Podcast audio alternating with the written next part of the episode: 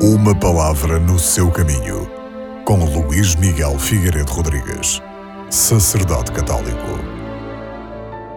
Na primeira leitura, escutamos uma passagem do livro de Josué, onde vemos que, ao entrar na nova terra prometida, após a libertação do Egito e os 40 anos de duro peregrinar pelo deserto, o primeiro ato do povo de Deus é celebrar a Páscoa. Com esse rito, o povo de Deus recordava a primeira Páscoa do Egito e manifestava ao Senhor o seu reconhecimento e agradecimento por todas as maravilhas realizadas em seu favor. Mas fazia uma promessa de fidelidade ao iniciar-se uma fase muito importante na história da salvação. Seguiam aquele Deus cujo nome é aquele que é.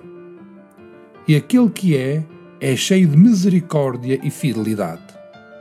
Estas duas palavras exprimem de modo sintético as riquezas do Deus de Abraão.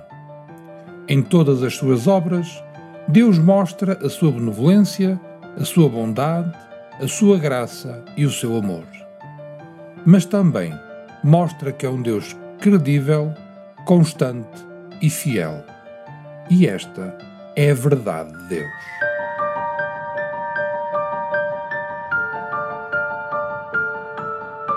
Uma palavra no seu caminho.